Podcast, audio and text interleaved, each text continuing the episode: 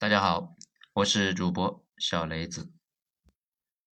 潘多拉必须被毁灭，《阿凡达》背后的社会学逻辑。文章是来自于微信公众号“九编”，作者二号头目。罗马元老院议员老加图说过这么一句话：“迦太基必须被毁灭。”这两天呢，《阿凡达》这个电影比较火。关于这个影片背后的一些逻辑啊，几年前就想写来着。这一次呢，借着这一次的复印，就把这个想法给说一下。当然呢，咱们是借着电影说历史，借着历史说现实，不讨论电影的好坏。而且呢，本文讲逻辑，讲现实，唯独不讲感情。内容啊，多多少少呢是有点残酷而冰冷。大家呢，凑合着来听听看一看。咱们先说一下电影里面的几个基本的隐喻。第一个，星际时代，也就是大航海时代；地球人，也就是呢欧洲殖民者；科学家，也就是皇家科学院的学者们；潘多拉，也就是美洲大陆；纳美人，也就是印第安人。在电影里面的暗示呢，实在是太多了。而且是一个大杂烩，比如最明显的就是纳美人长得呢都是一些男人，就是蓝色的啊，蓝色的人。大家第一个反应是想的什么呢？没错，就是那个卡尔特电蓝突击者，也就是勇敢的心这里面那一伙把脸脸上涂成蓝色的人。在真实的历史中，他们的涂装比电影里面那夸张的多，赤身裸体，浑身涂蓝，这远远的看起来就像一个小男人。可不就是跟纳美人差不多吗？再比如啊，纳美人热爱骑射，这肯定不是印第安人的特点。美洲大陆上没有驯服的大牲口，所以呢，这个设定又跑到欧洲那边的游牧部落去了。纳美人还拖着个大辫子，可能在导演的他们眼里面呢，大清跟印第安人差不多。至于项圈和小脏辫，又明显是非洲特色。在影片里面可以看到，同时也出现了非洲印第安人和大清这三种发型，而且电影里面反复讲到链接。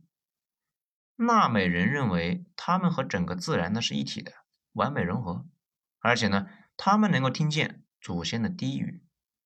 博士死前也说啊，看到了圣母艾娃，那其实就是说呢，在潘多拉上死了的、活着的动物或者是人，那都是链接在一起的。这问题是，现实世界里面谁还有这种奇葩的观念呢？那必须是印第安人呢。印第安人觉得万物都有灵魂，万物那都是一体的，甚至山川湖泊、动物和人类之间都是有链接的。那这也是为什么咱们翻开美国的殖民史，这里边有印第安人宁愿全部战死在自己的地盘上，那也不离开，因为他们觉得。自己的祖先的灵魂已经融入到当地的土地中，他们绝对不会离开的。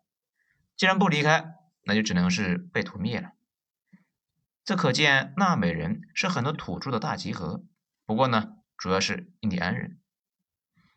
美国最早的那几个总统啊，都是印第安屠夫，包括华盛顿。华盛顿自己呢，好像没有剥人皮做靴子的事情。不过啊，华盛顿手底下的军队确实以此为乐。他们对印第安人呢充满了敌意，把人皮剥下来绑在腿上御寒。这里大家有没有觉得像那个《阿凡达》电影里面那一群雇佣兵对纳美人的态度呢？至于那个人类科学家，那是个另类，他是想了解纳美人的弥合矛盾，所以呢才开发那个神奇的阿凡达技术。这个呢就像极了早期的神父和后来东印度公司里面的科学家们，他们接受的知识比较多。观念也比较超前一些。我们呢，经常能够在书里面看到啊，有人竭力阻止杀戮，甚至跑去向教皇和国王痛斥发生在万里之外的杀戮。不过啊，然并卵，国王派他们过去呢，是为了搞一点新材料和矿石，不是让他们去掺和军人和商人们的事务。这至于电影的男主角呢，他是人类社会的边缘人。这里啊，电影呢是其实有个加长版的，大家有兴趣的话可以看一下。那个版本对这部分的内容描述的很多。那到了外星人中间，反而是融合的很好。这像不像《三体》里面的云天明呢？他那也是个地球上的非主流，跟人类世界格格不入，跑到三体人面前呢，那反而是混得风生水起。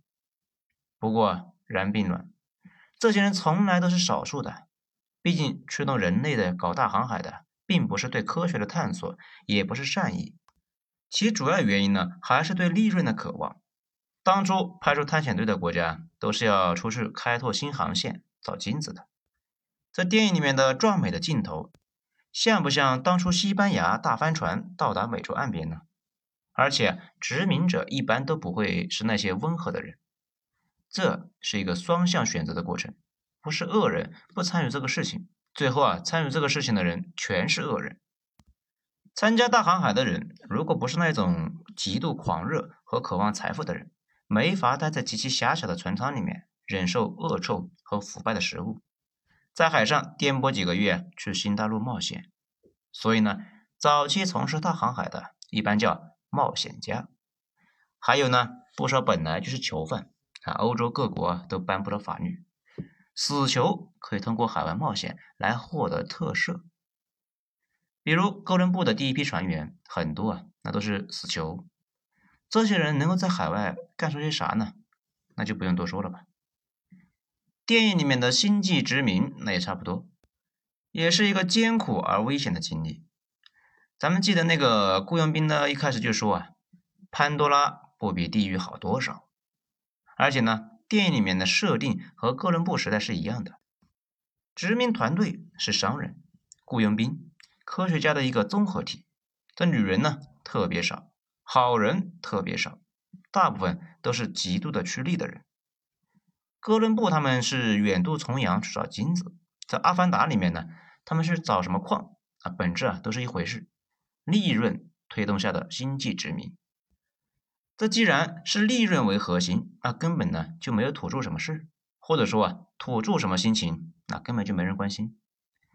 也不是完全没有啊，大家知道一个东西叫做波多西银矿吧？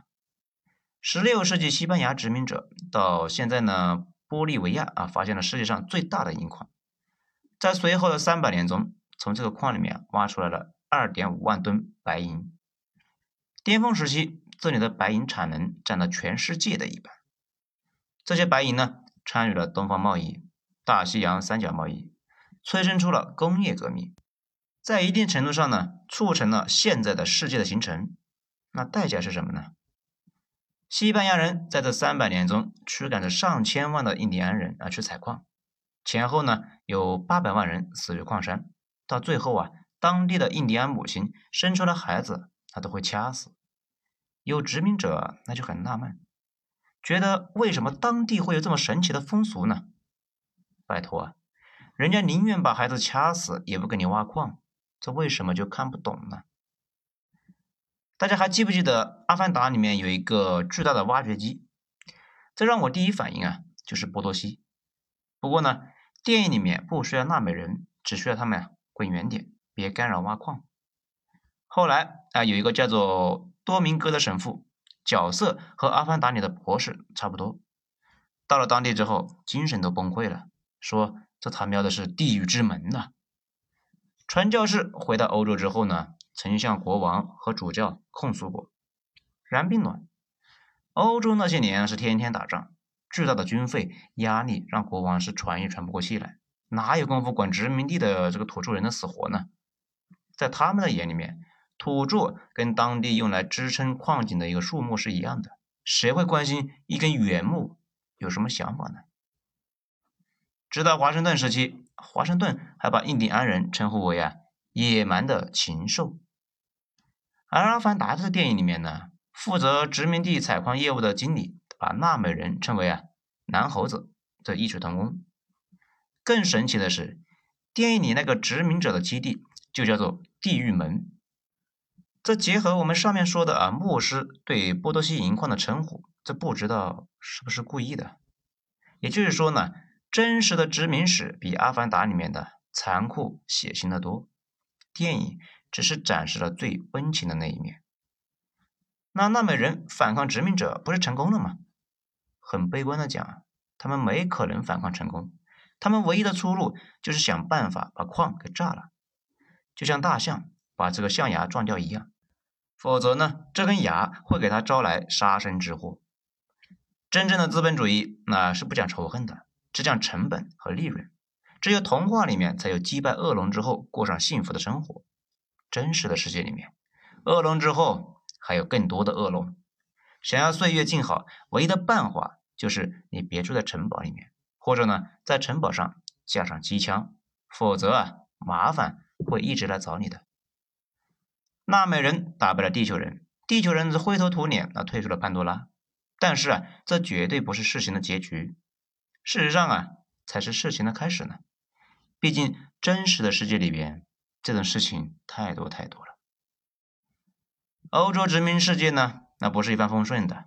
哪怕美国对印第安人的战争也不是一帆风顺的，甚至发生过几次美军被印第安部落啊打得全军覆没。但这不重要，本质都是成本核算。资本主义世界里面，所有的行为唯一的准则就是是否有收益率。战场上伤亡的那些人，就跟我们公司卫生间里面的擦手纸一样，本质都是消耗品。只要矿在，人就会来；只要有利润，或者说将来有利润，纳美人就会像美洲土著一样，迎来一波又一波的入侵。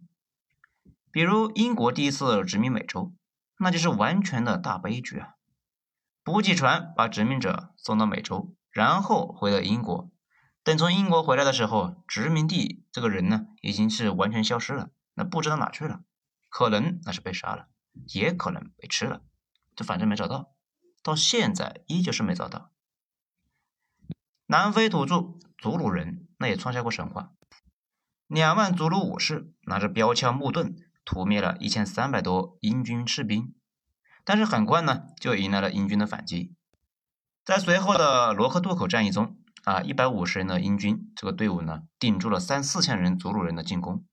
最残酷的一次啊，一八九三年，五十名英军步兵使用了四挺马克沁机枪，击退了五千名祖鲁人的猛烈进攻，击毙了三千人，尸体呢，那堆的是一人高啊。后边的人连这个尸体墙那都爬不过去。不过英国人也没高兴太久，在马恩河战役中，英国人又被德国的机枪屠了一遍，一天被打死六万人。这如果有报应呢？这就是报应。可见，偶尔的受挫影响不了殖民进程，只是呢，让今后的武装更加强大，筹备更加精细，指挥官更加专业，而且不会玩的这么简单暴力。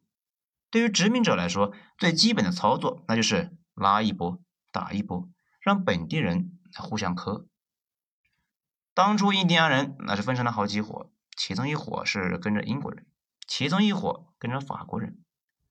烧白宫的那次战役呢，就有印第安部落人来参与。反正呢，只要有利可图，没有什么能够阻止殖民者的到来。咱们再回到《阿凡达》，人类和纳美人的第一次角逐当中，人类落败。不过这个事情改变不了什么，只要矿还在，殖民者就会回来。将来的战争只会更残酷，最终的结果想都不用想，纳美人只能够是死一批，剩下的前往保留地。说不定呢，将来地球人呢给他们一个特权什么的，这就比如现在的美国印第安人有经营赌场的特权。而且大家注意到没有？为什么那个挖矿公司能够接受女科学家搞这个极其昂贵的研究呢？他们并不是出于人道主义，要考虑给当地人送温暖啊。殖民者是要弥合矛盾，好来降低采矿的成本。本质那也是利润核算，怎么划算怎么来。在电影结尾呢，其实把这种对立的关系进一步升级了。本来是生意，突然升级成了生死对立。说是人类要回到正在消亡的星球，拜托，原来没这个矿不行呐，这是摆明了人类得重新回来呗，一点回旋的余地都没有，必须拿下潘多拉。这就跟英国当年必须拿下南非的布尔堡卫金矿一样，事情最后的妥协都没了。热追踪导弹、主战坦克、燃烧弹，甚至核弹。潘多拉的人民，你们准备好了吗？在最后啊，抛开电影画面，《阿凡达》的内核其实就是白人对现代史的一次忏悔。在虚拟的时空呢，让土著赢了一次。这个电影呢，更类似于是站在土著的角度来看待殖民化，或者啊，站在伊拉克和叙利亚的人的角度来看待美国入侵。有一个美国反战电影叫做《生死之墙》，说的呢就是伊拉克的小学老师扛起狙击步枪干美国大兵。电影讲的是小学老师赢了战斗，这没说啊是他们输掉了整个战争。不过电影呢不推荐啊，非常无聊，咱也是没事在飞机上面闲看啊，看完了。只不过呢这种导演光环的胜利在现实世界中没什么意义。这个世界的本质是无穷博弈，赢了一次没用，得一直赢，直到形成威慑，那才有用啊。或者呢，让侵略者的成本大过收益，侵略者那就不来了。如果侵略者不进攻就会死，那完蛋了。这个事情只能够是你死我亡了。事实上，直到现在，强权殖民落后世界的事情并没有终结。就在咱们写下这个文章的时候。跨国公司还在第三世界拼命的挖矿，拼命的制造污染，各自也是心怀鬼胎，出动战斗机把人家炸的是鸡飞狗跳，几百万人流离失所。本质呢，跟《阿凡达》里面人类的推土机推掉那么人的生命树那是一回事，只是呢，他们一边反思一边继续干这个事情，分明是在说啊，对不起啊，以前的事我错了，麻烦你让一让。不让，我就打死你！好了，本章就全部结束，谢谢大家的收听，咱们下一章精彩接着继续。我是主播小雷子。